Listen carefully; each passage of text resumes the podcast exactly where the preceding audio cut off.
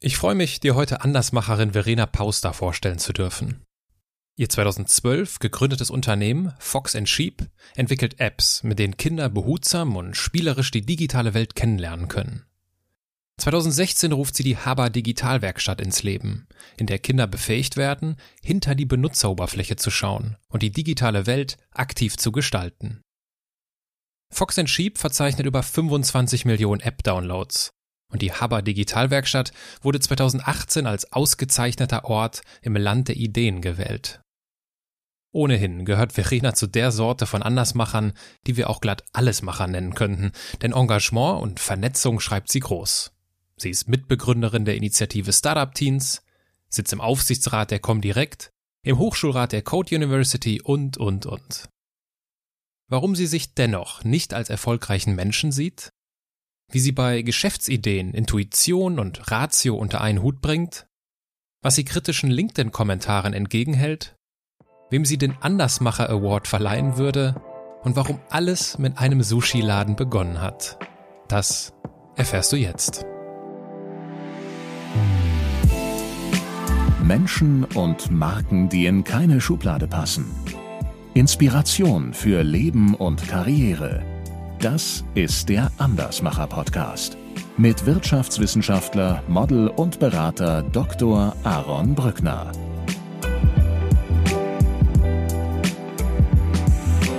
Und da habe ich viel übers Leben gelernt, nämlich du kannst nicht Unternehmer sein und Mutter und Privatperson sein trennen, weil wenn du für etwas stehst, was auch in deine Familie reinstrahlt, dann musst du extra authentisch sein. Weil ich kann ja nicht auf dem Schulhof propagieren, kauft alle unsere Apps und dann gehe ich nach Hause und sag Finger weg. Und mein Großvater war, glaube ich, wirklich derjenige, der, der hat zwei Sätze damals gesagt und die waren wie so ein Mantra in dieser Zeit. Der eine war, lass dir jetzt von niemandem einreden, dass deine Stärke eine Schwäche ist und das Leben wird vorwärts gelebt und rückwärts verstanden. Ein kurzer Hinweis noch von mir. Wie bei allen anderen Gesprächen findest du in den Show Notes gesprächsrelevante Verlinkungen. In diesem Fall ein Buch von Facebook-Chefin Sheryl Sandberg, Verenas TEDx-Talk oder zum Beispiel das Video von Jan Böhmermann, über das wir sprechen. Und apropos Video, das gesamte Gespräch kannst du dir auch auf meinem YouTube-Kanal ansehen. Und du ahnst es, auch diesen Link findest du in den Show Notes.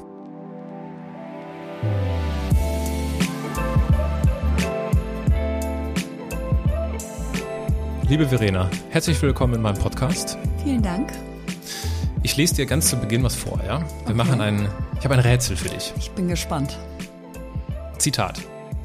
Anbieter wie Netflix werden aller Voraussicht nach scheitern, sagte er der deutschen Presseagentur. Am Ende sind diese ganzen Serien doch immer wieder das Gleiche. Das langweilt die Zuschauer irgendwann, sagte die Person. Die Leute wollten auch aktuelle Nachrichtenformate oder Magazinsendungen sehen. Das böten nur herkömmliche Fernsehsender. Mhm. Wer könnte das gesagt haben? Es war entweder der Chef von einem der großen Fernsehsender, ARD oder ZDF, oder jetzt, weil, weil er gesagt hat, Tagesschau oder Nachrichten, war es wahrscheinlich ein Fernsehsender. Ansonsten hätte es auch so der Chef von Blockbuster sein können in den USA. Der hat das damals auch gesagt, dass äh, Netflix ihn nun gar nicht juckt. Die wären bald wieder weg. Das war Helmut Thoma. Ja, RTL-Chef. Der, der frühere RTL-Chef und das war am 26. April 2019. Was? Und als ich das in der FAZ und als ich das gelesen habe, habe ich mir gedacht, also man kann ja darüber reden, welches, welches, oh welche Company sich jetzt durchsetzt, ob das jetzt Netflix, Amazon, dass die nicht alle überleben, okay. Aber er, er, er stellt ja das Geschäftsmodell in Frage und sagt, äh, so Serien sind ja auf Dauer langweilig, wo ich mir denke, hä? Hä? Hat er jemals Netflix geguckt? Vor allen Dingen äh, Join ist doch auch gerade gelauncht von Pro7 Sat1. Das stimmt. Ähm, Richtig. Ja, nee, also hätte er das 2009 gesagt, hätte ich gesagt, okay, das verzeihe ich ihm. Mhm. Aber 2019 finde ich das eine ganz schön mutige Aussage. Was macht das so mit dir? Also ist das so, ist das so eine, äh, kannst du darüber nur schmunzeln oder nee. erschreckt dich das oder bestärkt nee. dich das darin in dem, nee. was du tust? Also erschrecken tut's mich nicht, weil es also erstmal ist es, glaube ich, der Grundreflex des Menschen zu sagen, Dinge so lange wie möglich zu negieren, wenn sie einem gefährlich werden könnten. Ja, das gilt ja wie im beruflichen wie im privaten. Du schaust so lange weg, wie es irgendwie geht, und dann musst du irgendwann hingucken und dann tut's total weh. Mhm. Und ich glaube, das ist ein bisschen die Situation, wenn du wie Helmut Thoma ein Leben lang Fernsehen gemacht hast und das war dein Medium und die Leute haben dich geliebt und du hast die größten Formate äh, Deutschlands dir ausgedacht und jetzt bist du nicht mehr der Number One Go-To-Person, wenn jemand eine neue Serie machen möchte, dann tut das wahrscheinlich weh. Und wenn man dann vielleicht eher am Ende seiner Karriere steht, dann stellt das ja so ein bisschen dein Ganzes in Frage, ja. weil du dann sagst, okay, ich habe da zwar viel erreicht, aber es ist eigentlich heute nicht mehr relevant. Und ich glaube, dann ist es eine natürliche, nachvollziehbare Reaktion, dass du vielleicht sagst, komm, ich äh, ich mache jetzt noch die Augen zu, äh, so lange, bis ich da auch nicht mehr drüber nachdenken muss. Wäre er jetzt 40, wäre ich eher erschrocken. Okay. Was du so alles erreicht hast, darüber wollen wir heute in aller mhm. Ausführlichkeit mhm. sprechen. Und äh, wie so üblich beginne ich meine Gespräche mit einem kurzen Steckbrief. Mhm. Dein Name? Verena. Dein Alter? 40. Deine Heimat? Das ist eine gute Frage. Eigentlich Bielefeld, würde ich sagen, bin aber gebürtige Hamburgerin. Deine Geschwister? Victoria, äh, zweieinhalb Jahre jünger als ich. Dein Vorbild? Hm, ich habe so viele. Ähm, sage ich mal Sheryl Sandberg. Weil? Weil sie bewiesen hat, dass man nicht nur, wenn man on top of the world ist, alle daran teilhaben lässt, sondern auch, wenn man so tief unten ist, wo man eigentlich keinen zuhören lassen möchte. Vielleicht kurz den Kontext, wer die Dame ist, für diejenigen, die sie nicht Facebook-Chefin, ähm, hoch gefeiert, äh, hat wahnsinnig viel erreicht, hat im Prinzip Facebook ein Geschäftsmodell gegeben, als keiner dran geglaubt hat, dass die jemals eins haben würden. Und hat das sehr aktiv immer geteilt, was sie tut, hat ein Buch geschrieben, Lean In, wo sie Frauen auffordert, dass wenn sie, auffordert, dass wenn sie am Tisch sitzen, dass sie dann auch mitreden und nicht einfach da nur sitzen und hat daraus eine weltweite Bewegung gemacht.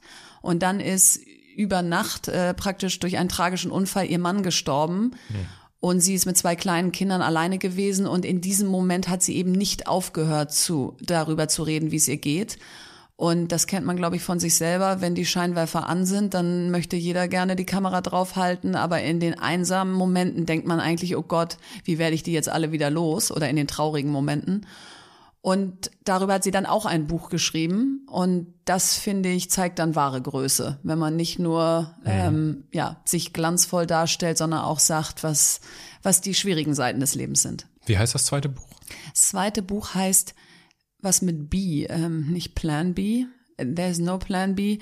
Ähm, gute Frage, okay. wie das zweite Buch heißt. Ich habe es gelesen. Es geht im Prinzip darum, dass sie sagt, wie macht man eigentlich weiter, mhm. wenn dir erstmal die Grundlage für alles entzogen ist. Ich suche das raus, ja. das, davon hatte ich nämlich noch nicht gehört. Ja. Das finde ich spannend. Ja, das ist super spannend. Nehmen wir mal an, du sitzt abends an einer Hotelbar. Mhm. Kommt ständig vor. Nord. Was würdest du denn in diesem wirklich hypothetischen Fall dann trinken? Dann würde ich einen Aperol Spritz trinken. Ein Aperol Spritz, ich wusste es. ich hätte auch Hugo na, na, sagen können. Nach dem Studium deines Instagram-Kanals wusste ich, dass, äh, dass du so eine bist, ja. dass Aperol Spritz äh, hoch im Kurs ist. Ja. Äh, Aperol Spritz ist tatsächlich, äh, ich habe eine hohe Affinität äh, zu dem Getränk. Ah, das ist gut. Ma mag ich sehr, äh, vor allem als Aperitif. Äh, stellen wir uns vor, ich säße auch an dieser mhm. Bar und mhm. würde auch einen Aperol Spritz mhm. trinken und wir würden zufällig ins Gespräch kommen. Mhm. Worüber würdest du dich am liebsten mit mir unterhalten? Ähm, darüber, wie es ist, über den Unterschied von einem Mann und einer Frau, die alleine in der Bar sitzen. Oh, spannendes Thema. Weil ein Mann, der allein in der Bar sitzt, der der ist interessant, der ist sich selbst genug, der äh, lässt seine Gedanken schweifen, der wartet auch nicht zwingend auf irgendwen, sondern das, der ist wahrscheinlich total beschäftigt und ist jetzt aus einem ganz wichtigen Termin rausgekommen und freut sich morgen wieder zu seiner Frau und seiner Familie zu fahren. Und eine Frau, die allein an der Bar sitzt, die wirkt irgendwie desperate. Gab es schon mal, ich meine, also vielleicht ist die Frage auch völlig deplatziert, aber kennst gab's schon, hast du schon mal so einen, so einen Gedanken gehabt, so, ah, ich wäre gern Mann? Manchmal ja, und zwar, also eigentlich, also ich liebe es, eine Frau zu sein. Ich bin auch überhaupt nicht so der Typ ähm, Opfer, der sagt, oh Mann, kann mir mal einer helfen? Ich bin ja eine Frau und äh, ladet mich doch auch mal ein und stellt mich doch auch mal auf die Bühne und ich kann doch auch was. Ja. Äh, sondern da glaube ich, ähm, hat, haben mir meine Eltern und mein Umfeld und wahrscheinlich meine Persönlichkeit mir genug Selbstbewusstsein mitgegeben. Aber es gibt so ein Beispiel gerade. Wir haben so ein neues Peloton-Bike. Das kommt aus den USA. Das ist im Prinzip so ein Cycling-Bike und dann kannst du dich da in Live-Kurse einwählen und so. Und ich trainiere darauf seit 35 Tagen, jeden Tag wie so eine Wahnsinnige und schaffe jetzt mit Ach und Krach da mit diesem Kurs mitzuhalten, obwohl ich eigentlich echt sportlich bin. Und mein Mann setzt sich da vor zwei Tagen zum ersten Mal drauf, macht diesen Kurs und quatscht gemütlich mit mir dabei und sagt so, was, was fandst du jetzt so anstrengend? Und diese körperliche Unterlegenheit, die man als Frau manchmal hat, dass wenn man irgendwie so schnell man läuft, der Mann überholt einen am Ende noch irgendwie locker, das nervt. Da wäre ich manchmal gern Mann. Also wir würden das Gesprächsthema definitiv vertiefen können in, in aller Ausführlichkeit. so ein bisschen anderen Spin, ja. Und wären dann schon wahrscheinlich beim, beim zweiten Aperol Spritz. Ich würde dich dann mit Sicherheit irgendwann fragen, sag mal, bist ja hier äh, eine sehr sympathische äh, Trinkpartnerin. Mhm. Was machst du denn so beruflich? Würde ich sagen, ich bin Unternehmerin. Dann würde ich fragen, in was, mit was?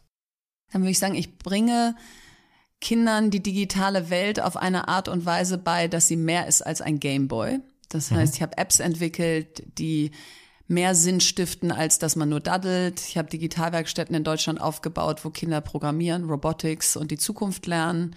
Und mein Ziel ist es, dass wir in diesem Land Gestalter der neuen Welt werden. Hätte ich also erstmal richtig einen rausgehauen. Ja, das ist so ja. richtig ja. Äh, Mission Statement. Absolut. Würdest du dich, ähm, würdest du dich als erfolgreiche Person bezeichnen? Nee. Nee. Ähm, und zwar deshalb nicht, weil ich noch lange nicht fertig bin und Erfolg suggeriert so einen Ausruhzustand.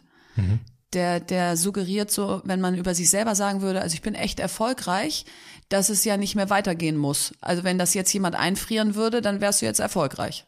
So, dann musst du jetzt ja eigentlich dich nicht mehr groß anstrengen. Und mein Selbstbild ist aber, ich bin ja noch sowas von am Anfang, ich bin ja erst 40 und da kommt ja noch so viel. Ähm, also das ist das eine, warum ich es nicht sagen würde. Und das andere ist, Erfolg ist immer so monetär belegt aus, mhm. wenn man sagt, die ist echt erfolgreich, dann heißt das, die verdient wahnsinnig viel Geld. Und das ist für mich aber der deutlich unwichtigere Teil von Erfolg. Erfolg ist für mich mehr, was hast du denn erreicht? Und hat's mehr Menschenleben verändert als dein unmittelbares Umfeld? Mhm. Und da geht noch was. Ich schildere, ich schildere dir jetzt zwei Szenarien und du darfst wählen, ja? Mhm. Szenario A. Du wirst 50 Jahre alt werden. Ist ja noch ewig hin. Du wirst es, dir wird es gelingen, bis, also du wirst sterben mit 50, aber dir ist es gelungen, die Bildung zu revolutionieren und du würdest äh, Milliardärin werden. Das ist Szenario A. Mhm. Szenario B ist, du wirst 90 Jahre alt werden. Deine gesellschaftlichen, deine gesellschaftliche Mission ist gescheitert und du würdest alles Geld verlieren. Welches Szenario würdest du wählen? Können wir kombinieren? Nein. Ich würde gerne 90 werden, meine gesellschaftliche Mission erfüllt haben und arm sein. Also das wäre jetzt ah, okay. mein Wunschszenario. Okay. okay. Weil das schockt mich gar nicht, das Armsein mit 90. Es schockt mich sehr, wenn die gesellschaftliche Mission gescheitert wäre. Das heißt, wenn du das Milliardär bei dem 50 rausnimmst, das ist mir gänzlich egal. Mhm. Also von dieser Welt wegzugehen und keinen Unterschied gemacht zu haben, puh. Also dann lieber früher gehen und richtig was bewegt haben. Aber ich möchte trotzdem eigentlich gerne lange bleiben. Also insofern finde ich, ist die Kombi vielleicht doch erlaubt. Ausnahmsweise. wie viel, wie viel von diesem, von diesem gesellschaftlichem Antrieb steckte denn in dir oder in der, in der siebenjährigen Verena? Also in der siebenjährigen Verena steckte auf jeden Fall viel Antrieb. Gesellschaftlich will mich jetzt nicht überhöhen, habe ich mit sieben wahrscheinlich. Ich habe, ich wollte die Tiere retten, also das ist ja irgendwo auch Gesellschaft. Also schon mit sieben habe ich alles eingesammelt im Garten und überall, was einen lahmen Flügel hatte oder ein Igelbaby, was verloren gegangen war und so. Aber das will ich jetzt noch nicht unter gesellschaftliche äh, Impact werten. Aber der Antrieb war immer groß. Es gibt eine Anekdote, an die kann ich mich nicht mehr erinnern, aber meine Eltern erzählen sie immer, da bin ich mit fünf Jahren bei einem Wettrennen angetreten, wo man einmal um um den um den Sportpark da um wie heißt denn das die Laufbahn so eine mhm. 400 Meter Laufbahn einmal rumlaufen musste und jeder wurde auf eine Bahn gestellt und dann wurde uns genau erklärt, ihr lauft jetzt auf eurer Bahn los und nach der ersten Kurve könnt ihr aber laufen, wo ihr wollt. Ähm, das ist jetzt nur für den Start. Und dann lauft ihr einmal ganz rum und ins Ziel. Und ich stand außen auf der Bahn und du ahnst, was kommt. Ich bin komplett außen, diese ganze Sportbahn einmal umrundet und trotzdem als erstes ins Ziel gelaufen, weil es für mich einfach so wichtig war, dieses Rennen zu gewinnen. Ich hatte nur den Teil verpasst, dass ich auch nach innen wechseln darf und bin mir da also die Seele ganz außen aus dem Leib gelaufen. Und das mit fünf. Also das heißt, irgendwas war da schon, was ein Antrieb war, den jetzt keiner in mich reingepflanzt hatte, sondern der einfach da war. Gab's ein, gab's einen Held in deiner Kindheit? Sämtliche Sportler. Also ich habe mir immer beim Einschlafen vorgestellt, ich sei Olympiasiegerin. Ich bin nicht mal Olympiateilnehmerin, sondern Olympiasiegerin. Und fand Steffi Graf, Boris Becker, Michael Stich, äh, ich fand sie alle toll. Ähm, Selisch, ähm, äh, Navratilova, ähm, Gabriela Sabatini, also die ganzen Tennisstars, das war ja der Sport, als ich kleiner war, aber auch Leichtathletik, Katrin Krabbe und wie sie alle hießen, das weiß jetzt keiner mehr, der unter 40 ist. Ähm, also sämtliche Sportler fand ich unglaublich beeindruckend. Und wenn du an deinen, wenn du dich an deinen letzten Schultag erinnerst, mhm. So im, im, Abi meinst du so? Genau, mhm. so Schule ist rum, mhm. Abi, Feier ist durch, super toll. Was waren deine, was waren deine Pläne? Was waren deine Ideen von deinem Leben? Das war tatsächlich, würde ich sagen, die schwierigste Phase meines Lebens war 19 bis 25, weil ich bin in einem Unternehmerhaushalt groß geworden. Mein Vater führt unser Familienunternehmen, was bald 300 Jahre alt wird und bin als älteste Tochter und älteste Enkeltochter in diese Familie geboren worden. Und wer aus einem Familienunternehmen kommt, wird das nachvollziehen können. Von Minute eins projizieren Menschen Erwartungen auf dich. So. Mhm. Und wenn du dann, wie ich, so ein Typ bist, der erstmal vermeintlich ein Selbstläufer ist, und das alles mitmacht und unter dem Druck nicht zusammenbricht und ein Top-Abi macht und immer alles irgendwo erfüllt, was das Umfeld von dir erwartet hat, dann bist du mit 19 noch nicht so schrecklich weit gekommen, weil du bist noch 100 Prozent Tochter deiner Eltern. Du hast eigentlich noch keine eigene Persönlichkeit. Du weißt noch gar nicht so richtig, was du eigentlich selber willst, sondern du, du, du redest eigentlich noch nach, was dein Umfeld dir gesagt hat, was sie eigentlich von dir wollen. Und das fühlt sich dann mit zunehmendem Alter leer an. Und nach dem Abi hätte ich schon die Reflexion gehabt zu sagen, wer bin ich eigentlich, hätte ich erstmal ein Jahr lang um die Welt reisen wollen. Mhm. Da war ich aber noch lange nicht, weil ich mir so eingeredet habe, ich will jetzt BWL in St. Gallen studieren und vorher möchte ich zwei Praktika machen und während St. Gallen möchte ich dann auch noch eine Sprache lernen, ins Ausland gehen und ein Startup gründen, dass es gar nicht zur Debatte stand, dass ich jetzt ein Jahr um die Welt reise. Und rückblickend würde ich sagen, war ich da echt nicht glücklich und auch wirklich nicht nah bei mir, sondern habe brav weiter die Rolle erfüllt und das konnte jetzt nicht für immer gut gehen. Also lange Antwort, aber das war jetzt nicht so, dass ich sagte Abi und jetzt umarme ich die Welt, sondern eher Abi und jetzt erfülle ich weiter die Erwartungen. Und gab es dann einen Moment, wo du damit aufgehört hast, diese Erwartungen zu füllen? Ja, und der war auch ganz schön schmerzhaft für alle. Ähm, und zwar habe ich dann nach, nach St. Gallen bei der Münchner Rück ein Trainee-Programm gemacht. Das ging anderthalb Jahre und das fiel ja in die Zeit, als die New Economy gerade ge, äh, gecrashed war mhm. und wo man jetzt auch nicht unbedingt gründen musste und wo ein DAX-Konzern ein sicherer Arbeitgeber war. Das hat, Sicherheit hat mir aber noch nie besonders viel bedeutet und es brodelte in mir im Sinne von, wann fange ich eigentlich mal an, mein eigenes Leben zu leben. Und dann habe ich gekündigt, ohne Not, um eine Salatbar-Kette zu gründen. Eine, eine sozusagen Franchise-Kette für gesundes Fastfood. Das hatte ich in New York gesehen und habe dafür auch sehr schnell Investoren überzeugt. Und da sprach eigentlich alles dagegen, das zu tun. bei der Münchner Rück zu kündigen, dann mit relativ wenig Geld, 400.000 Euro hatten wir eingesammelt. Das ist viel Geld, aber für so ein mhm. Unternehmen, was du hochziehen möchtest, im Gastrobereich nicht so viel. Ähm, mein Vater war dagegen, alle waren dagegen, keiner hat's verstanden. So, und wäre das erfolgreich gewesen, wäre es wieder keine Emanzipation gewesen, weil dann hätte ich zwar einen mutigen Schritt gemacht, der hätte aber weiterhin zu einer erfolgreichen, ähm, zu einem erfolgreichen Ende geführt. Er war aber ein totaler Misserfolg. Also nach mhm. einem Jahr haben wir aufgehört. Meine Partnerin und ich hatten keine Ladenfläche gefunden, hatten uns auch so im Klein-Klein dieser Idee verloren. Und ich hatte mir ein Jahr gegeben und dann habe ich eben gesagt, so und jetzt ist Schluss. Und ich glaube, der Moment, wenn du etwas gemacht hast, wo alle gesagt haben, warum das denn? Und das scheitert und dann sagen sie alle, habe ich dir ja gleich gesagt. Und dann bist du erstmalig nicht mehr on track, weil mhm. du vermeintlich deinen roten Faden verloren hast und so.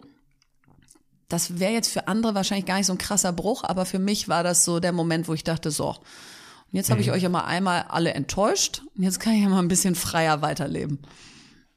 War das so, dass sich das dann direkt befreit hat? Weil wenn ich mir so, mhm. wenn ich dir so zuhöre, äh, du träumst von dem Olympiasieg, äh, bist ehrgeizig und äh, also wie hat das dein Ego verkraftet? Genau, befreit bist du nicht in dem Moment danach. Also da hm. leckst du deine Wunden und sitzt in der Ecke und haderst, warum du das gemacht hast. Aber die Befreiung setzt dann ein, wenn du feststellst, dass die Fragen sich verändern, die dein Umfeld dir stellt. Vorher waren die Fragen nicht, wie geht's dir oder so, sondern eher, was machst du als nächstes? Mhm. Wie gefällt's dir bei der Münchner Rück? Gehst du da bald auch ins Ausland? Äh, wirst du da bald befördert? Also es ging nicht wirklich um mich, sondern um meinen Weg. So und plötzlich sitzt du da und hast keinen Plan. Und ich hatte auch nicht sofort einen Plan. Und dann habe ich bei so einem Wettbewerb mitgemacht, CEO of the Future, weil ich ja gerade Zeit hatte. Dann habe ich mal ein Praktikum in einem Startup gemacht. Also für Außenstehende war ich so ein bisschen lost. Mhm. Und das hat dazu geführt, dass die Leute erstmalig sich gefragt haben, wie geht's dir denn eigentlich? Also du wirkst gerade irgendwie anders als sonst. Du hattest doch sonst immer einen Plan.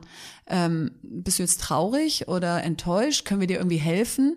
Und ich glaube, das hat diesen diese, diese sozusagen neue Chance eröffnet, dass ich mal sagen konnte, ich bin ehrlich gesagt nicht besonders glücklich gerade, weil das war bisher gar nicht mein Weg. Und ich weiß aber gerade gar nicht, was mein Weg ist, weil ich denke eigentlich erst seit drei Wochen drüber nach. Mhm. Ähm, und ich glaube, die Qualität der Gespräche und dass ich Menschen vielleicht erstmalig auch an mich rangelassen habe, ähm, war so eine Art Befreiung von, die funktioniert immer und die müssen wir eigentlich gar nicht fragen, wie es ihr geht.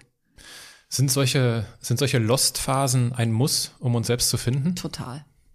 Also ich empfinde Menschen heute, die gleich alt oder älter sind, die diese Phasen nicht hatten, als oberflächlich. Mhm.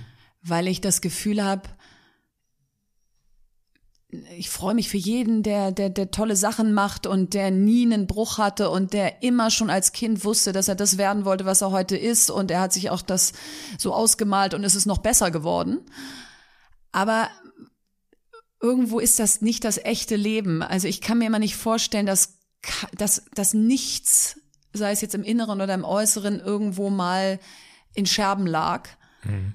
Und wenn Menschen da nicht hingucken, dann macht es sie einfach im Laufe der Zeit oberflächlich.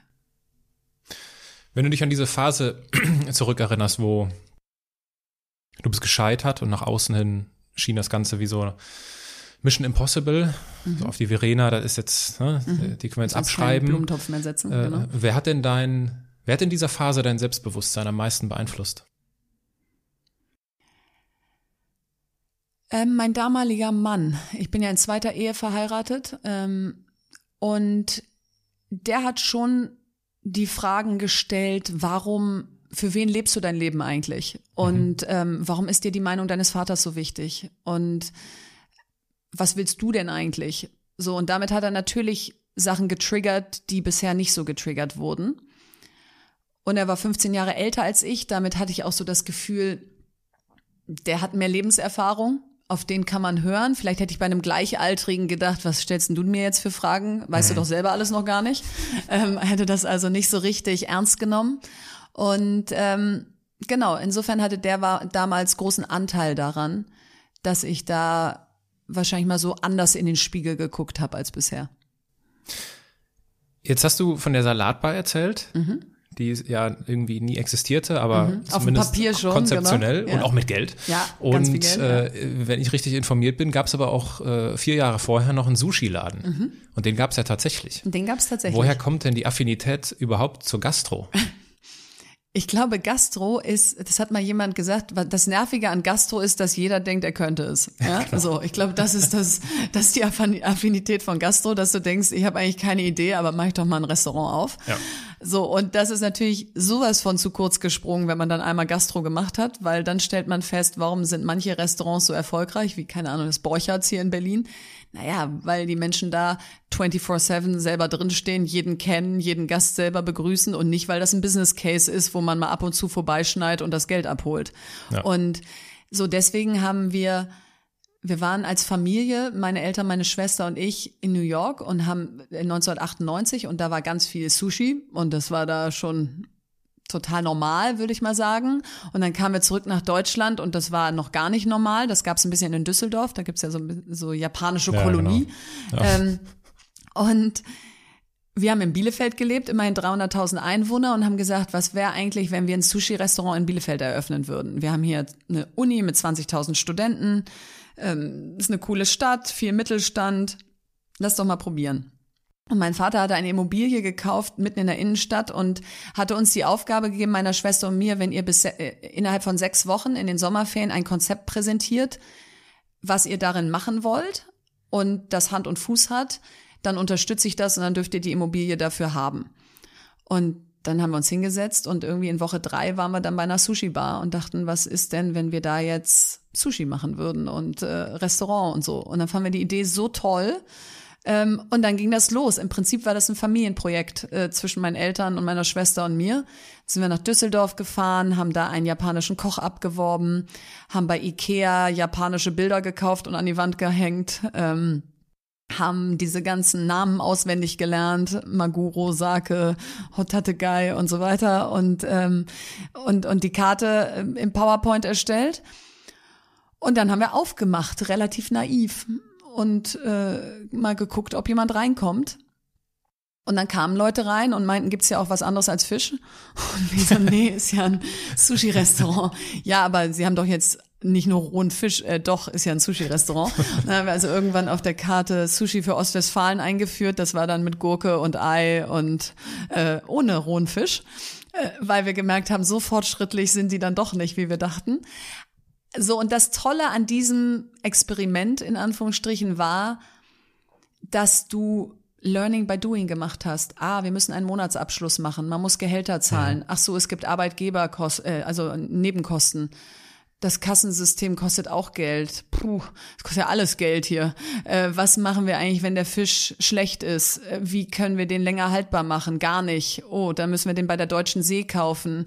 Wie viel müssen wir denn da abnehmen, um Rabatt zu kriegen? Also all diese Sachen, die du so theoretisch irgendwo schon mal gehört oder auch nicht hattest, musstest du jetzt plötzlich in der Praxis verproben. Und das war eine großartige Zeit, dass äh, wir das durften und dass wir das erleben konnten. Wie lange ging das gut? Sechs Jahre. Ähm, das war aber eher meiner Mutter zu verdanken als meiner Schwester und mir, weil ich dann irgendwann nach St. Gallen ging zum Studieren. Also. Meine Schwester irgendwann nach Baden-Baden zur Hotelfachausbildung und meine Mutter irgendwann anrief und meinte, euer Sushi-Restaurant ist ja schön und gut, aber äh, ich bin irgendwie die, die hier jetzt die ganze Zeit die Tischdecken wäscht und so. Also insofern haben wir da am Anfang, glaube ich, viel mitgewirbelt und über die Zeit natürlich auch einen riesen Stolz auf das Ding gehabt. Aber ich würde jetzt nicht behaupten, dass meine Schwester und ich die sechs Jahre da gestemmt hätten. Das waren eindeutig meine Eltern dann, die vor Ort waren. Ähm, und dann nach sechs Jahren haben wir es verpachtet. Also das war, ja, das wünsche ich mir für meine Kinder und mich auch irgendwann, dass wir mal so ein Familienprojekt haben, weil das äh, wahnsinnig viel Spaß gemacht hat. Es steckt ja schon so ein bisschen in dir so dieses Idee haben, umsetzen, Mhm. machen. Und äh, du hast in einem Interview mal gesagt, und ich glaube, das fällt so in die Zeit von, von Anfang 20, ich habe mir damals so stark eine gute Idee gewünscht, dass ich jede halbgute Idee genommen habe. Ja. Jetzt sind ja äh, vermutlich zwei ganz essentielle Zutaten einer Geschäftsidee, so diese Intuition, so dieses Gefühl, ah, das, das ist was, aber auch dann die, die Gewissheit in Anführungsstrichen, dass es sich rechnet. Wie bringst du heute, wenn es so um Geschäftsideen geht, das zusammen? Also wie findest mhm. du die Balance aus Intuition und Ratio? Mhm. Ich glaube, weil ich so früh angefangen habe. Also mit Anfang 20 musst du dir vorstellen, hatte ich zu jedem Zeitpunkt zehn Ordner im Regal. Jeder Ordner hieß nach einer Geschäftsidee, der ich irgendeinen Projektnamen gegeben hatte. Und in dem Ordner waren 300 Seiten Recherche über diese Idee, zum Beispiel mal um was ähm, Plakatives zu machen. Ich wollte so ein Doc Morris gründen. Ich wusste jetzt nicht, dass es Doc Morris heißt, aber es hieß Webapotheke. Mhm. Und, und da waren, ich habe sogar Telefonate mit großen Pharmakonzernen geführt. Ähm, weil ich wissen wollte, warum gibt's das nicht? Wer wird das verhindern? Welche Kräfte wirken da, wenn du in den Markt reingehst? Wie ist die Gesetzgebung? So und ich habe eigentlich einen ganzen Tag immer, wenn ich irgendwo eine halbe Stunde Luft hatte, über eine dieser Ideen nachgedacht. So, und am Anfang ist da viel Intuition, dann fütterst du es ein bisschen mit Ratio und dann kommst du aber nicht an den Punkt zu springen, weil du entweder gerade in einem Job bist oder das Geld nicht hast oder die Idee nicht zwingend genug findest. Und wenn du diese Trockenübung aber sehr lange machst, dann stellst du irgendwann fest, zwei Jahre später, okay, die Webapotheke, die war eigentlich ganz schön smart im Vergleich zu den vier Ordnern, die daneben standen. Was hat mich gehindert, die Webapotheke? Warum bin ich da nicht gesprungen? Das war eigentlich genau die Zeit, 2001. Mhm. Ähm, so, und dann nimmt immer mehr die Ratio zu im Laufe der Zeit. Und heute würde ich fast sagen, ist die Herausforderung, dass ich die Intuition noch zulasse. Weil jetzt bin ich so verbusinisiert aus, wenn da, kein, wenn da kein Geschäfts Modell hinter ist, dann ist es ja Liebhaberei. Ja. Also muss von Anfang an ein Geschäftsmodell da sein. Und gerade in Berlin, wo du merkst, so viele Gründen, wirst du immer mehr so, ja Leute, aber es muss auch jenseits von Venture Capital dann irgendwann eigenes Geld verdienen. Das heißt, du wirst immer mehr die, die sagt, wo ist denn dein Geschäftsmodell, wie willst du damit Geld verdienen? Also schon wie dein Vater und Großvater redest du eigentlich.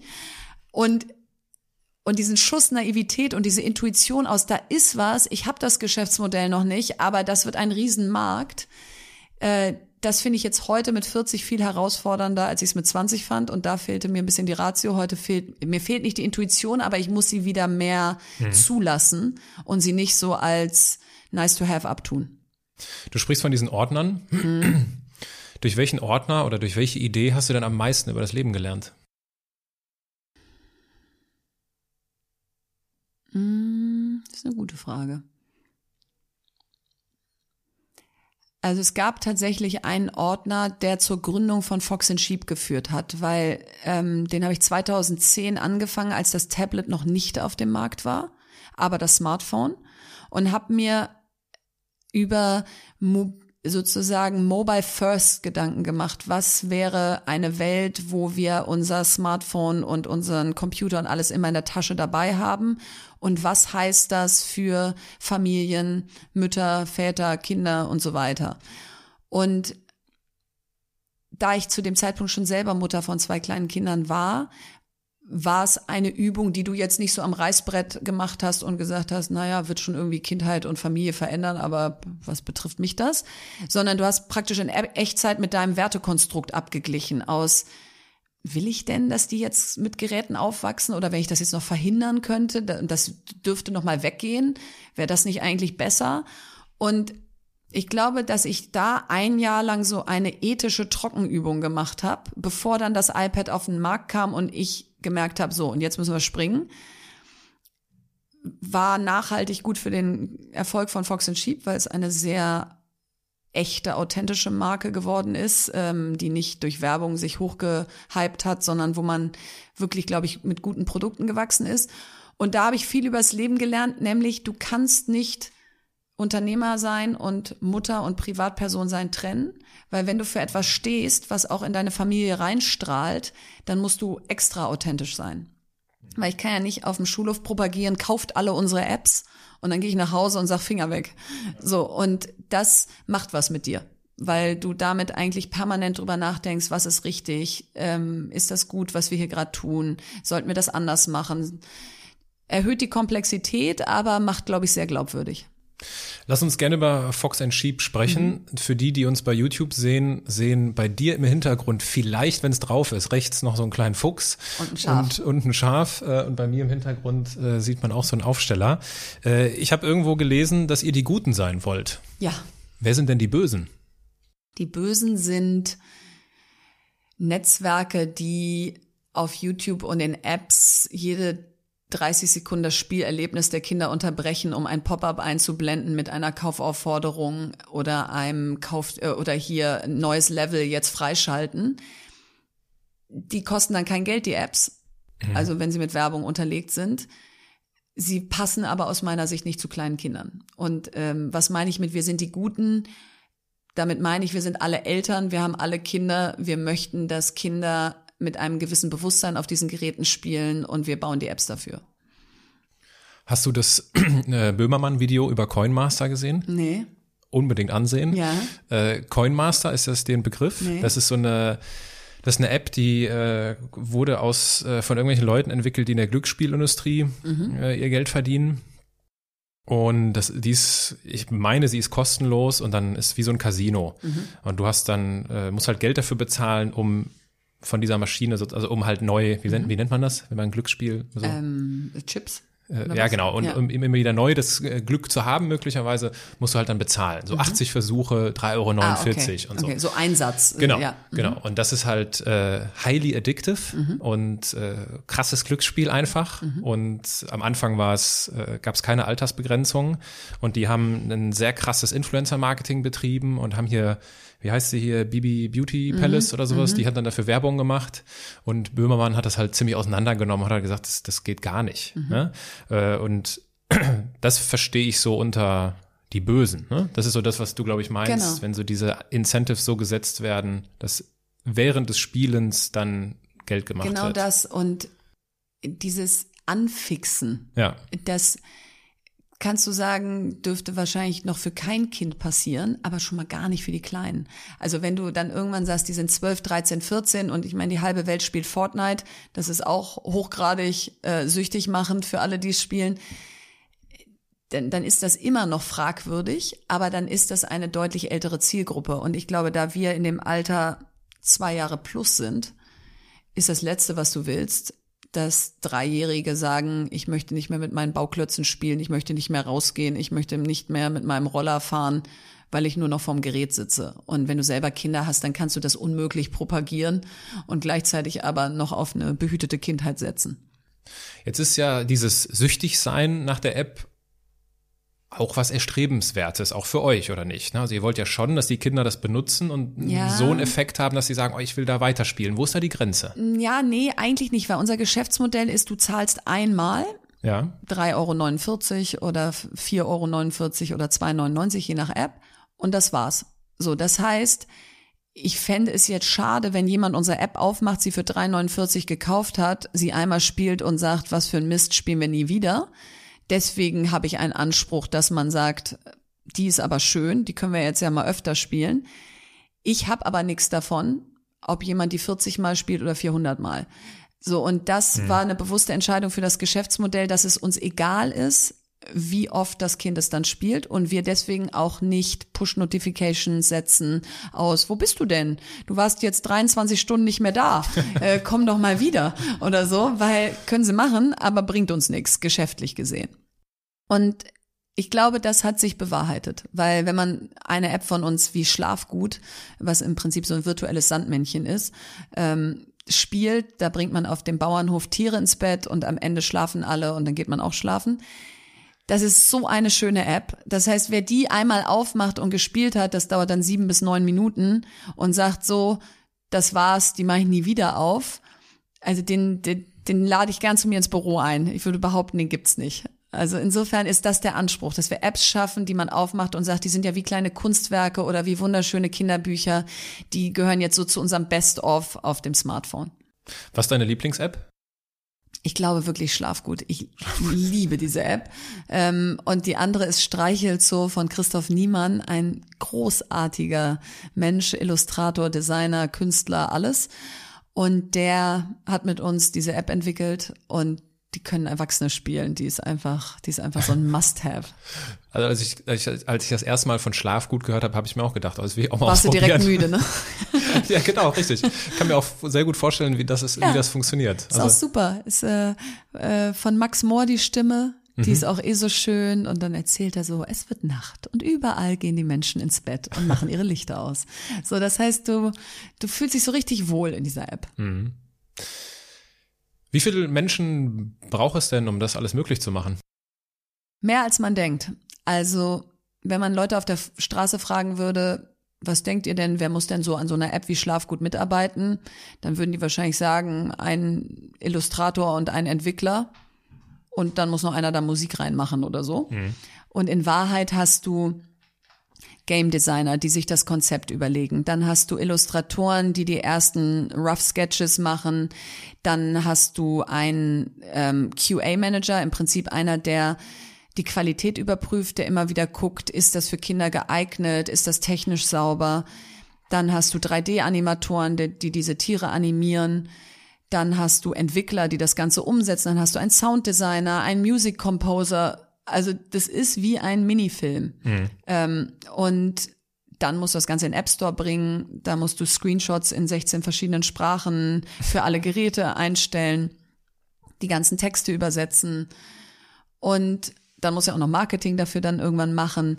Also das ist ein großes Rad und deswegen kostet so eine App auch Geld. Also ich muss immer lachen, wenn jemand, den ich dann auch noch womöglich gut kenne, sagt, äh, könntest du mir vielleicht mal einen Free-Code für deine App schicken? Und dann denke ich, klar kann ich das machen, aber die kostet 2,99 Euro. Wie oft hast du schon irgendein Schrotti-Heft an der Tankstelle für deine Kinder gekauft, weil gerade Langeweile war? Und hier ist so viel Herzblut, Qualität reingeflossen, ähm, wie in so eine Zeit-Leo-Magazin oder so. Und da kannst du jetzt gefälligst mal Geld für ausgeben. Äh, Fox and Sheep, Fuchs und Schaf. Der Fuchs ist ja bekanntlich sehr schlau. Mhm. Was war deine schlauste Business-Entscheidung? Mm, die schlauste Business-Entscheidung war, dass wir Fox Sheep gegründet haben und dann zwei Apps gekauft haben, die es schon gab, die schon im App Store waren, die schon Geld verdient haben und haben praktisch ein Vielfaches des Monatsumsatzes als Kaufpreis bezahlt und mit Fremdkapital finanziert. Also wir haben praktisch gesagt, wenn wir jetzt einen Kredit aufnehmen, diese Apps kaufen und die verdienen jeden Monat Zins und Tilgung zurück. Dann gehören die uns nach zwölf Monaten, sind schuldenfrei, wir haben keine Anteile am Unternehmen abgegeben und wir haben sofort eine Reichweite, die wir nutzen können, um neue Apps zu vermarkten. Und 2011 war es wahnsinnig schwer abzuschätzen, wie lange gibt's denn so eine App? Wie lange ist denn die erfolgreich? Gibt's die zehn Jahre oder drei Monate? Das heißt, diesen Kaufpreis festzulegen, wie viel mal Monatsumsatz zahlst du denn jetzt? und fällt dir das dann auf die Füße, weil in Monat acht keiner mehr diese App haben möchte. Das war damals e, wirklich ein bisschen Lotto oder Blackbox. Und im Nachhinein war das äh, der Grundstein für den Erfolg von Fox Sheep, dass wir plötzlich Apps hatten, die bezahlt, die, die wir abbezahlt hatten, die uns gehörten und immer noch fröhlich jeden Monat Geld verdienten. Und das Geld konnten wir nehmen und in neue Apps stecken. Und deswegen gehörte uns bis zum Schluss 90 Prozent unseres Unternehmens was jetzt für ein Startup ungewöhnlich ist. Normalerweise gehört dir am Ende noch 10 Prozent oder so. Ich spiele das Bild mal weiter, der Metaphern. Mhm. Äh, das Schaf steht für Opferbereitschaft. Okay. Was, Unser äh, Schaf ist aber eigentlich so schlau. Aber nee, ich, okay. Ich, äh, was musstest du, was musstest du denn opfern, um heute beruflich da zu sein, wo du bist? Viel. Ähm, das sage ich heute immer ganz bewusst, wenn ich, wenn man jetzt so meine Vita in Anführungsstrichen der letzten neun Jahre erzählt aus. Und dann gründete sie 2011 Fox and Sheep und es wurde einer der größten App-Entwickler weltweit und die haben über 25 Millionen Downloads und dann hat sie auch noch drei Kinder und dann macht sie auch noch 94 andere Sachen. Dann sagt man so, wenn man das hört, denkt man so, oh Gott, äh, mit der möchte ich aber nicht befreundet sein. Und wenn du dann aber zurückgehst aus, wie war denn das 2011? Da war ich frisch geschieden, hatte ein ein- und dreijähriges Kind, war alleinerziehend, hatte ein Unternehmen, wo ich Geschäftsführerin war, von 60 Mitarbeitern, habe da gekündigt, um Fox Sheep zu gründen war finanziell auch zuständig für alles, also für meine Kinder und mich. Also es war auch nicht so, irgendwer anders zahlt und ich kann ja mal fröhlich machen, was ich will. Hat es also diesen Druck, Ernährerin sein zu müssen, gleichzeitig neu gegründet, gleichzeitig wolltest du auch nicht, dass deine Kinder Freaks werden, weil sie ihre Mutter nicht mehr sehen. Puh.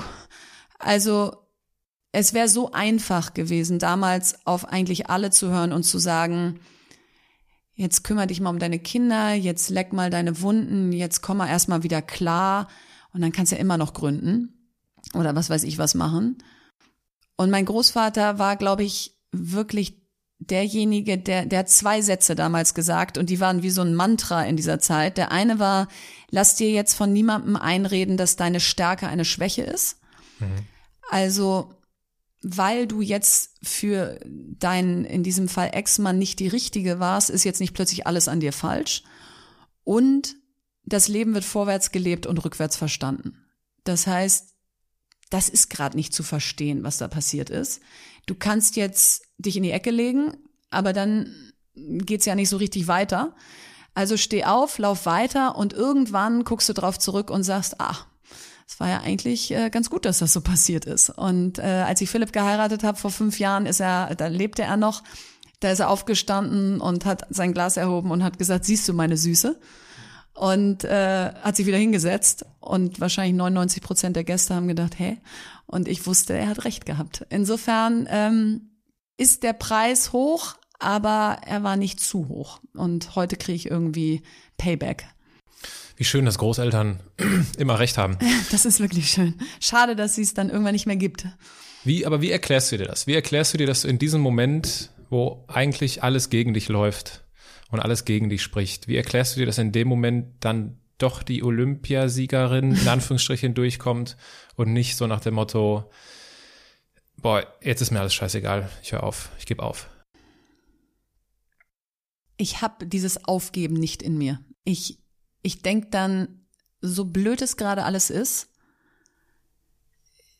ich bin nur einmal hier sozusagen und ich, ich kann dann, wie so, kennst du noch diese Stehaufmännchen früher, die so auf so einem runden mhm. Ding und dann trat man dagegen und dann kommen die wieder zurückgeschwungen.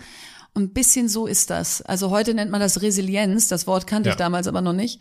Ähm, dieses nicht, also wenn man aus der Form gerät, wieder in die Form zurückfinden, ich habe einfach, glaube ich, diese diese Konstitution in mir aus, wenn ich da liege, dann sage ich so, und jetzt raffst du dich wieder auf und auch wenn ich noch gar keine Kraft habe, laufe ich erstmal wieder weiter und irgendwann kommt die Kraft zurück. Also ich habe einfach so viel Lust darauf, dann wieder da rauszukommen, dass ähm, und das muss ich auch haben, weil ich setze mich schon immer wieder auch solchen Situationen aus, die auch dramatisch schieflaufen können. Und das ist wahrscheinlich dann genauso Teil der ganzen Rechnung, dass ich weiß, okay, da gehst du jetzt sehr viel Risiko ein, da musst du aber auch bereit sein, wieder sehr stark zurückzufinden, ähm, wenn es nicht klappt. Also es ist fast wie so eine Wette, die ich mit mir selbst mache, aus, wenn es klappt, super, wenn nicht, weiß ich von mir, dass ich auch wieder aufstehe. Mhm. Wie viel Sushi-Laden steckt denn heute in Fox and Sheep? immer noch ganz schön viel, weil ich alles noch weiß, was wir hier machen und theoretisch ist auch, also ich könnte jetzt nicht selber entwickeln oder Game Designer sein oder Illustrator, aber ich verstehe den App Store im Detail. Ich könnte mich jetzt in iTunes Connect einloggen und da Screenshots austauschen und die App aus dem App Store nehmen und eine neue hochladen und so. Also ich bin nicht so ein Manager, der so über den Dingen schwebt und paar Strippen zieht, sondern ich mache mir auch heute noch die Hände schmutzig. Ähm, dieses Machen hat für mich immer noch einen großen Wert. Ähm, Teil des Teams zu sein und nicht da irgendwie drüber zu hängen, ist so mein Selbstverständnis von Führung. Und das war damals auch so. Da standst du auch als Letzter in der Küche und hast das Geschirr abgewaschen. Und das wäre jetzt heute auch noch mein Bild von mir, dass äh, ich mir jetzt für nichts zu schade bin. Ich glaube, so was ähnliches hast du auch schon mal in einem Interview gesagt, dass du, dass es anfangs aufs Machen ankommt mhm. und später eher so aufs Managen. Mhm. Wenn ich deinen Ehemann fragen würde, mhm. worin du denn besser bist, was würde er sagen? Er würde sagen, ich bin wahnsinnig gut im Machen und im Delegieren. Also ähm, Delegieren im Sinne von anderen Vertrauen. Also der sagt, du bist eine absolute Macherin. Du, wenn, also meine Lieblingschallenge jeden Morgen wäre, jemand reicht mir einen Zettel rein, da steht eine Challenge drauf und bis abends muss ich die geschafft haben. Mhm. So, so ticke ich, also in so Sprints. Ähm, und dann, wenn aber der Tag vorbei ist und diese Idee kommt ins Laufen und sie wird größer, dann kann ich ja nicht mehr alles selber machen. Und dann würde er sagen, ist meine Stärke, dass ich mir dann die richtigen Menschen suche und voll abgebe an die.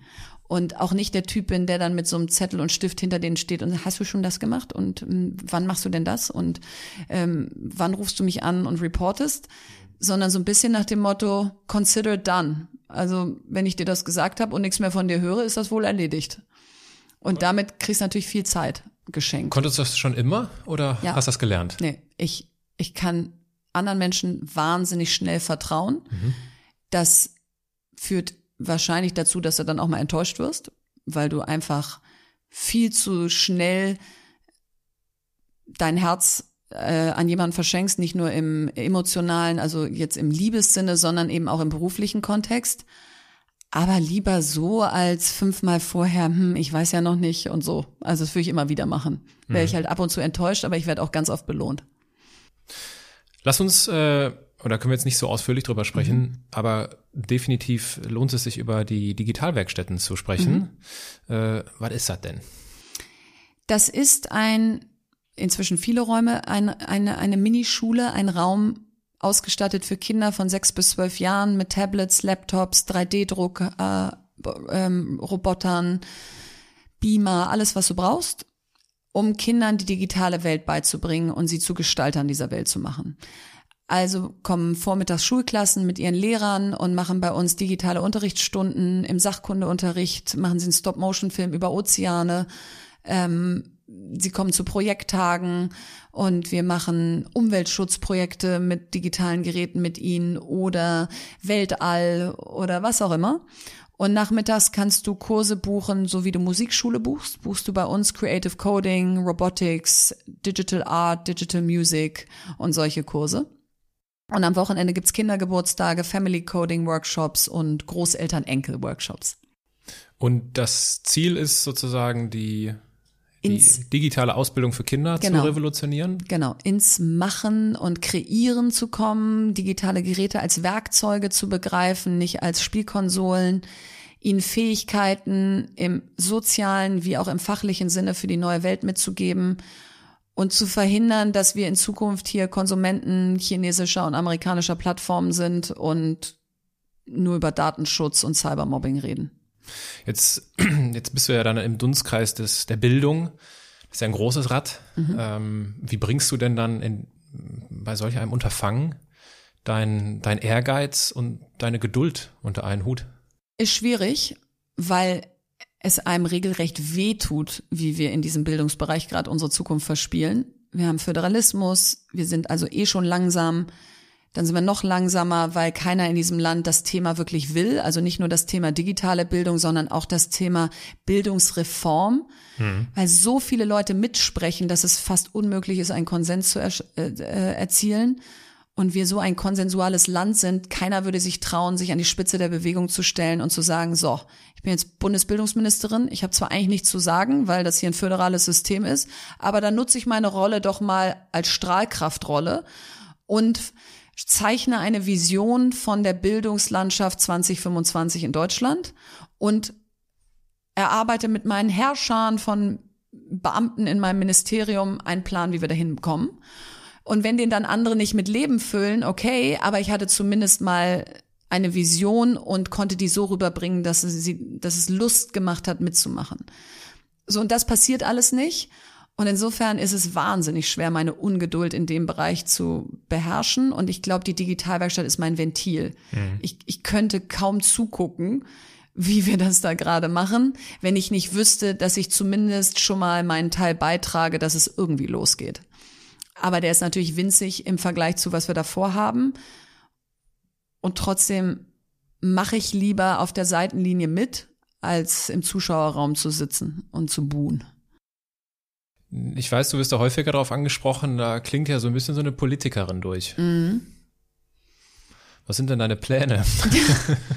Bisher äh, negiere ich die vehement, ähm, aber auch nicht jetzt, um eine PR-Maschine oder Masche zu spielen, sondern weil ich hohen Respekt vor allen Politikern dieses Landes haben, die kleine Kinder haben und in der Politik sind. Mhm. Ähm, was du dir da ins Haus holst an Social Media, Hass, privater Exponierung, Öffentlichkeit, das ähm, kann man ja jeden Tag beobachten. Und der Preis ist für mich aktuell zu hoch. So sehr ich eine Verantwortung empfinde und auch ein, ein, eine Lust hätte, dieses Land mitzugestalten politisch, so sehr weiß ich, bin ich allein auf dieser Welt. Und ich treffe da eine Entscheidung für unsere vier Kinder und meinen Mann mit. Und die Zweijährige mal mindestens, aber auch die anderen können dazu eigentlich noch nicht wirklich bewusst Ja sagen. Und insofern halt, I'm holding my horses. Das heißt aber nicht, dass ich die für immer halte. Also ich würde das Thema jetzt nicht für immer ausschließen, aber im Moment passt es nicht zu unserer Lebenssituation. Okay. Deswegen bist du Unternehmerin. Hast, das ist ja auch das Schlagwort, mit dem mhm. du dich ganz am Anfang an der äh, Hotelbar mhm. vorgestellt hast. Ja. Stichwort Unternehmertum. Ich habe mal so ein paar Zitate mitgebracht. Mhm. Vielleicht kennt man die sogar, manche sind ein bisschen geläufiger, manche nicht. Und äh, ich lese dir das einfach vor mhm. und du kannst schauen, was das mit dir macht. Ja ob das irgendwie was hervorruft. Vielleicht fällt dir irgendeine Story ein, die du erlebt hast und vielleicht siehst du das auch nicht so und mhm. einfach, mich interessiert deine Reaktion dazu. Mhm. Andrew Grove, wer auch immer das ist, hat, äh, irgendein Amerikaner, ich weiß nicht, was der gemacht hat, hat einmal gesagt, Kolumbus hatte keinen Businessplan, als er Amerika entdeckte. Mhm. Ich glaube, das also was, woran ich da sofort denke, ist, als wir vorhin über Intuition geredet haben, ich habe auch nicht wirklich einen Businessplan, wenn ich all in gehe, sondern ich weiß einfach, dass das etwa, da ist was. Und jetzt bin ich inzwischen erwachsen genug, dass ich weiß, irgendwann braucht es dann auch einen Businessplan. Ich muss aber den nicht haben, wenn ich losrenne. Und der Vorteil ist, dass du dann offener mit offeneren Augen losläufst, weil du dich noch nicht sozusagen auf einen Plan konzentrierst. Und das hat jetzt im Fall, also bei Fox Sheep hätte ich da jetzt einen Dreijahresplan 2016 gehabt, dann hätte ich nicht die Digitalwerkstätten gegründet, weil ich gesagt hätte, die kommen da nicht vor in den Plan und in dem Plan Fox Sheep steht die nächsten 30 Apps und die nächsten Millionen Downloads. Das hätte aber überhaupt nichts gebracht. Also wir haben genug Apps. Mhm. Ähm, jetzt haben wir mit den Digitalwerkstätten da eine ganz neue Welt aufgemacht, die mich auch unglaublich befriedigt, dass wir in diesen Bereich Bildung gegangen sind. Und das ging nur, weil mein Visier offen war und ich wusste, ich habe keinem versprochen, dass ich am Ende des Jahres da und da stehe. Natürlich hatten wir einen Businessplan auf zwölf Monatssicht, aber ich finde Businesspläne über zwölf Monate blöd, weil sie dich unternehmerisch limitieren und du vermeintlich Glaskugel gemacht hast, aber es kommt ja eh ganz anders. Nächstes Zitat. Mhm. Peter Hohl hat einmal gesagt, jeder Arbeitgeber ja, große sollte. Große Namen hier heute. Ja. Äh, absolut. Äh, jeder Arbeitgeber sollte sich fragen, warum Menschen sich in einem Sportverein schinden und dafür noch Beitrag bezahlen. Ja, sollte sich jeder fragen. Und ich glaube, worauf ich am allermeisten stolz bin, ist auf die fast nicht existente Fluktuation in meinen Unternehmen. Ähm, warum sollten Mitarbeiter für dich die Extrameile gehen? Warum sollten sie die gleiche Leidenschaft für deinen Job haben, wenn sie ihn aber nicht gegründet haben oder nicht Geschäftsführer sind und nicht den Glanz und Gloria abkriegen, den du manchmal abkriegst? Nur dann, wenn sie im Unternehmen einen Ort haben, wo sie langfristig ihr Leben leben können. Und damit meine ich nicht nur ihr berufliches, sondern auch ihr privates. Und das muss für Männer wie für Frauen gelten, wenn Männer Kita-Eingewöhnung machen wollen oder nachmittags bei ihren Kindern sein wollen und man sagt, geht nicht. Ja, wie lange werden sie den Job dann machen? Genau so lange, bis sie den nächsten haben. Mhm. Wenn du aber sagst, klar geht das, ähm, der Output zählt und du bist ein unglaublich wichtiger Mitarbeiter für mich und let's talk about it, dann werden sie jetzt nicht Eintritt zahlen, um hier reinzukommen, aber sie werden zumindest äh, hier ziemlich gerne sein. Und mhm. ich glaube, diesen Effekt versuche ich immer wieder zu erzielen, dass das hier nicht nur für mich meine Selbstverwirklichung ist, sondern dass alle sich ein Stück weit mit verwirklichen dürfen. Jetzt kommt ein großer Name. Mhm. Er darf natürlich nicht fehlen, Steve Jobs, klar. Oh ja. Er hat einmal gesagt, ich bin genauso stolz auf das, was wir nicht tun, wie auf das, was wir tun. Hm. Nee. Wir entscheiden uns zwar auch bewusst gegen Sachen, für die wir vielleicht auch am Anfang Feuer und Flamme sind. Und dann begraben wir sie aber irgendwann aus diversen Gründen. Aber sind wir mal ehrlich, hier im Büro stehen eher die, die Erinnerungen an Erfolge als die Mahnmale für was wir nicht gemacht haben oder hm. äh, Rest in Peace oder sonst was. Also ich glaube, es ist wichtig, Dinge auch nicht zu machen oder sie aufzuhören, wenn sie nicht funktionieren. Ich bin auf diese Dinge aber nicht gleichermaßen stolz wie das auf das, was wir bewegen. Was ist denn ein besonders schlechter Ratschlag an Gründer? Mm.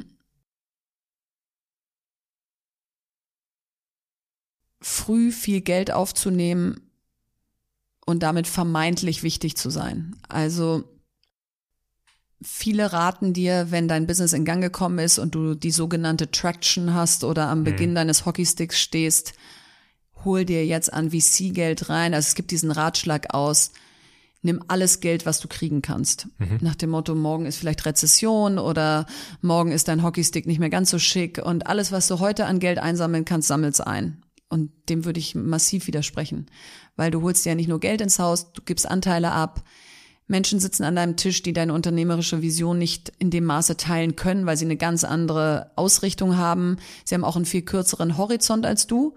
Man, man gründet ja nicht auf sieben Jahre und sagt, ich habe jetzt heute eine tolle Idee und in sieben Jahren muss sie aber verkauft sein. Und das ist aber der Horizont eines VCs. Das heißt, VCs sind großartig, um Wachstumsunternehmen groß zu machen aber nicht jedes Unternehmen ist ein Wachstumsunternehmen. Viele können auch eine Cash-Cow sein oder ein Unternehmen mit einem Social Impact. Also es gibt so viele Spielarten und deswegen gilt diese Regel ganz bestimmt nicht für alle. Und sie hat schon mehr Unternehmen kaputt gemacht, als ihnen geholfen. Mhm. Wir haben eben, äh, wir haben eben einmal kurz über Politiker geredet und deren äh, Öffentlichkeit. Mhm. Und jetzt bist du keine, äh, ich füge hinzu, noch keine Politikerin. Noch und lange keine Politikerin. noch lange keine Politikerin. Äh, nichtsdestotrotz stehst du in der, in der Öffentlichkeit und hast eine exponierte äh, Stellung.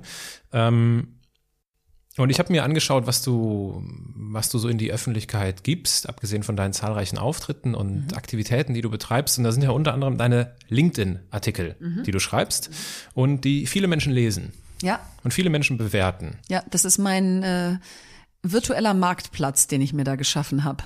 Man stellt sich auf so eine Seifenkiste in die Mitte und fängt an zu reden und weiß nicht, wer sonst so da ist. Ja, und dann kommen halt so ein paar Leute und mhm. ein paar Leute finden es gut, ein paar Leute meckern rum mhm. und ich, ich finde das immer ganz spannend. Ich, ich, ich ertappe mich auch immer wieder dabei, wenn ich YouTube-Videos gucke, ich gucke mir immer sofort die Kommentare an. Mhm. Also ich weiß nicht, ob das so, mhm. ich weiß nicht, wie man das nennt, aber ich finde es total spannend, ja. ne, so zu sehen. Äh, ich habe gesehen, du reagierst nicht auf die Kommentare. Mhm. Das sieht mir nach Strategie aus. Was ist der Grund? Nee, das will ich noch nicht mehr behaupten. Ich, ich reagiere gebündelt auf die Kommentare. Okay. Also ich, ähm, wenn du dann unter meine Posts guckst, dann kommt da so ein Co-Beitrag von mir ab und ah, zu, okay. ähm, der sich dann nicht direkt auf einen bezieht, sondern wo ich dann so zehn auf einmal irgendwie beantworte. Also die ehrliche Antwort ist eine Zeitfrage. Ich kann das gar nicht leisten. Ich habe hier nicht drei Redakteure sitzen, die meine LinkedIn-Posts schreiben oder bearbeiten, sondern es bin alles ich. Ja. Und ich habe ja auch noch einen Job und auch noch ein paar andere Themen. Das heißt, ich kann bedingt mich danach an dieser ähm, Diskussion beteiligen. Wo ich mich sehr stark beteilige, und da gehe ich auch differenziert drauf ein, ist, wenn jemand wirklich diskutieren möchte. Mhm. Und auch Argumente hat, wo ich sage, wow, da bin ich zu kurz gesprungen.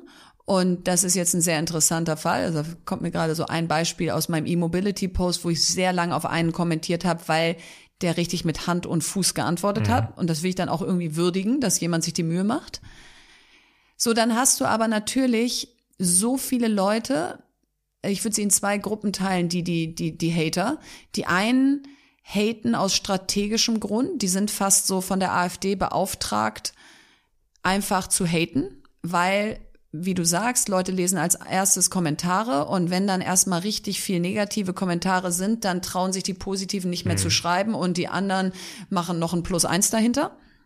Und damit kannst du einfach abwerten. Und das liebt die AfD besonders einfach öffentlich abzuwerten. Und das heißt, die Hälfte kannst du wirklich in die Schublade tun aus, da hättest du auch schreiben können, eine Million Euro für alle. Und dann ja. hätten die aber genau den gleichen Kommentar aus Frauen sollen äh, am Herd stehen geschrieben. Ja. Und äh, deswegen, die kannst du wirklich ignorieren. Und dann gibt's die andere Hälfte der Hater, denen du offensichtlich in ihrem Weltbild wehtust mit dem, was du schreibst. Also die erschüttert sind, ähm, ob ihres eigenen Empfindens und, und meiner Worte. Und bei denen könntest du jetzt in die Diskussion gehen, aber wir kommen dann aus so unterschiedlichen Welten. Wenn ich Politiker wäre, würde ich sagen, ist das Teil meines Jobs. Da ich Unternehmer bin, ist das nicht Teil meines Jobs, die alle zu bekehren. In diesem Fall ist es Teil deines Jobs, dass ich dir einen Kommentar vorlese. Oh, sehr gerne. Und du darauf reagierst. Und zwar ist das, äh, also ich habe zwei Stück mitgebracht. Der, der erste Artikel ist ähm, lautet, warum ich für ein Handyverbot in der Schule bin. Mhm. Das ist dein dein Artikel und es schreibt jemand drunter. Das Verbot kommt von denen, die Angst haben, weil sie ihre Kinder mit der Technik besser auskennen als sie selbst. So wird das nix. Super. Ja, das ist eigentlich das gleiche Argument wie, was ich auch dreimal am Tag höre. Im Silicon Valley, die Gründer lassen ihre Kinder auch bis zwölf nicht spielen. Die scheinen also zu wissen, was sie sich da ins Haus holen ähm, und vermeiden es deswegen. Das heißt, nur eine Creme de la Creme der digitalen Welt ähm, könnte so eine Aussage treffen, weil sie ja dann irgendwie mehr Informationen hat als der Otto Normalverbraucher. So und warum ich dem nicht zustimme, also wer den Artikel gelesen hat, ist, oder wer Kinder hat und versucht zu Hause zu managen, wie viel die Kinder die Geräte nutzen dürfen, wann, wann nicht und so weiter, der möchte sich einmal kurz vorstellen, er sei Lehrer in einer Klasse, wo 28 Kinder ihr eigenes Gerät mit in diesen Unterricht bringen. Dort die Aufgabenstellung ist, öffnet jetzt bitte mal alle euren Browser und googelt bitte mal Paris und schreibt fünf Fakten über Paris raus.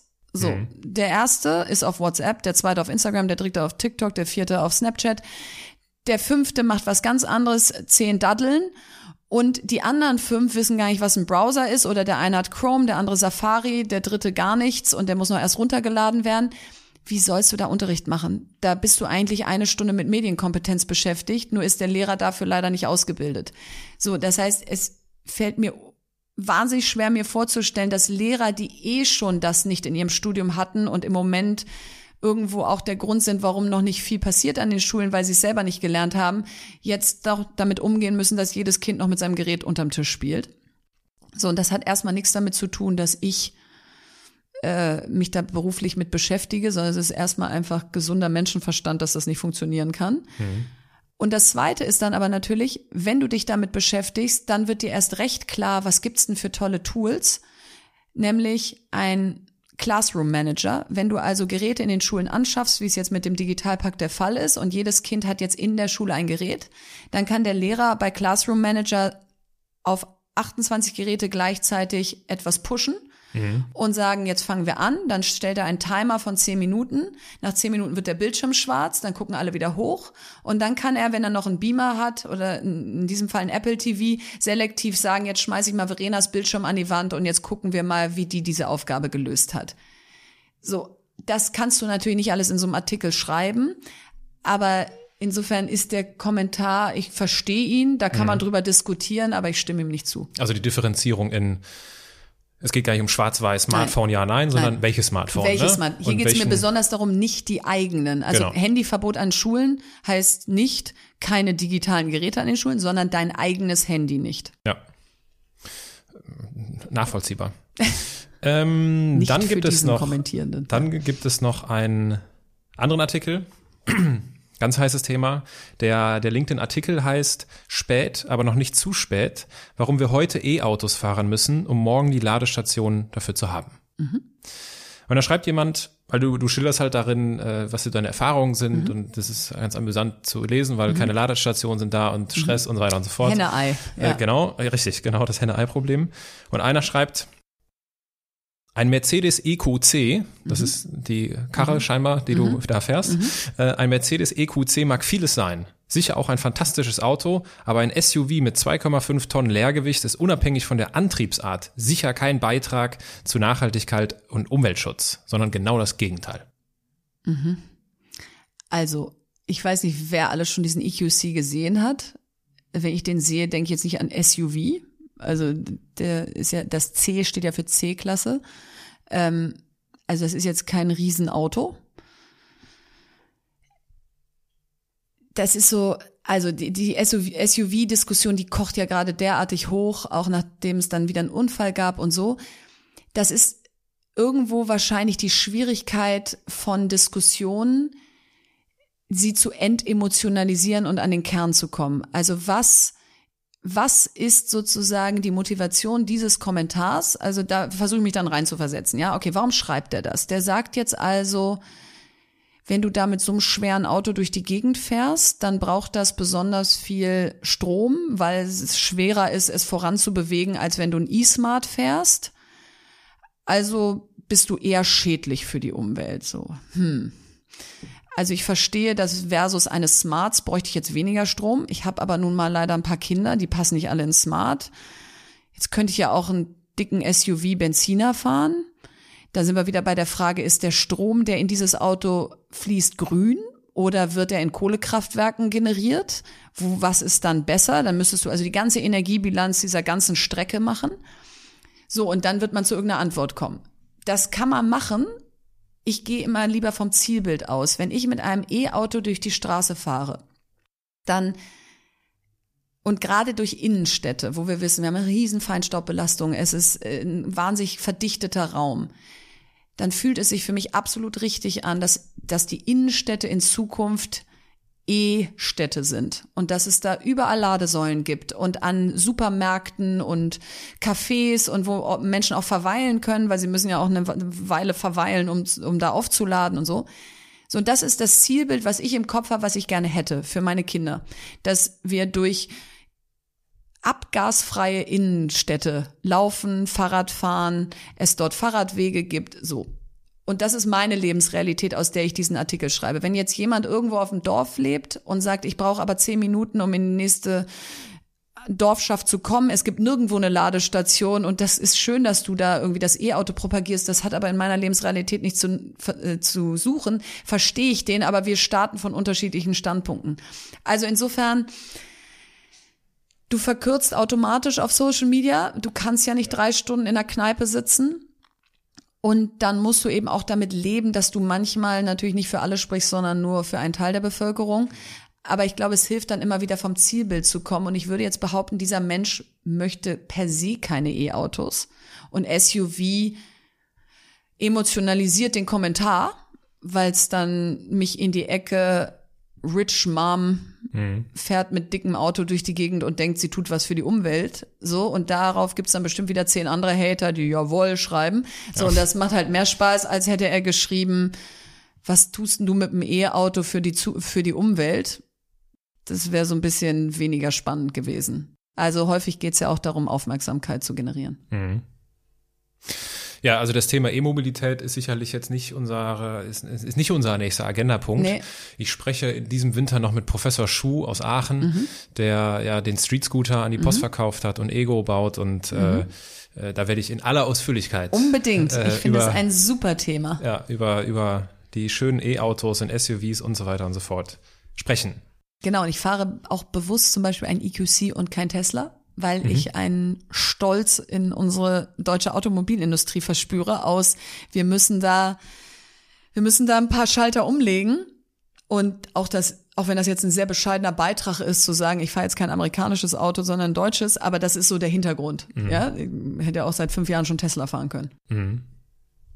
Kommen wir mit äh, Blick auf die Uhr so langsam aber sicher zum Abschluss. Mhm. Und zum Abschluss gibt es immer eine ganz besondere Rubrik, das sind die Halbsätze. Aha. Ich beginne einen Satz, du beendest ihn spontan, kurz oder lang, das ist dir überlassen. Mhm. Ganz in meinem Element bin ich, wenn?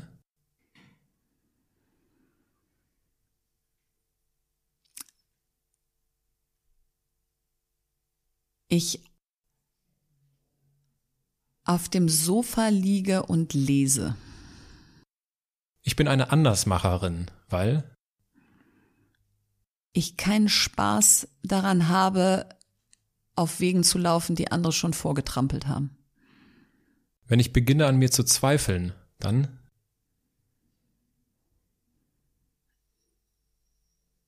entsteht etwas Neues.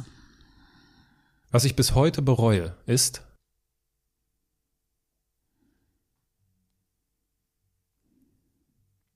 Ich bereue nichts. Wenn ich jemandem den Andersmacher Award verleihen müsste, dann Spannend. Hm. Würde ich den René Obermann verleihen? Das muss ich jetzt noch kurz erklären. Ähm, der war ja Ex-Telekom-CEO, ist jetzt Aufsichtsratsvorsitzender bei Airbus ähm, ist eigentlich im Private Equity Bereich und ist der Manager, der einzige Manager, den ich kenne, der Managen anders definiert hat, der den Menschen zuerst sieht, der langfristig denkt, der eine unheimliche Inspirationskraft besitzt. Und Manager würden niemals als Andersmacher ausgezeichnet, weil man immer denken würde, nee, die sind ja oberkonform. Und er ist eben nicht oberkonform, Obermann. Ähm, so, und der, der gehört auf die Bühne für so einen Award. Äh, er gehört auch, also er steht auf meiner Liste von, oh, von langen Ansprechpartnern, oder von vielen Ansprechpartnern, die ich also mir vorstellen das, könnte. Wenn du den kriegst, dann uh, you, you got the best.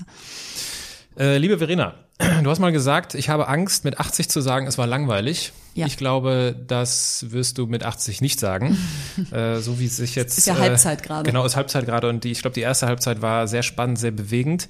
Äh, und ich hoffe, dass ich an dieser Stelle einen kleinen, bescheidenen Beitrag leisten darf äh, dass dein Vormittag nicht ganz so langweilig war.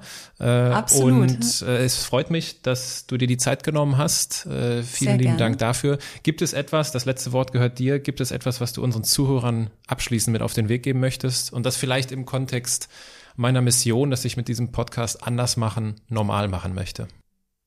Mhm. Anders machen kann häufig gerade in Deutschland verstanden werden als es nicht so machen, wie andere es von dir wollen oder erwarten. Und ich finde anders machen eine Riesenstärke. Das geht aber auch damit einher, dass du dann anders bist und vielleicht auch anders, als man es kennt. Und das würde mein abschließender Appell an gerade die Gründerinnen und Frauen da draußen sein. Macht euch frei von, was vermeintlich euer Umfeld erwartet.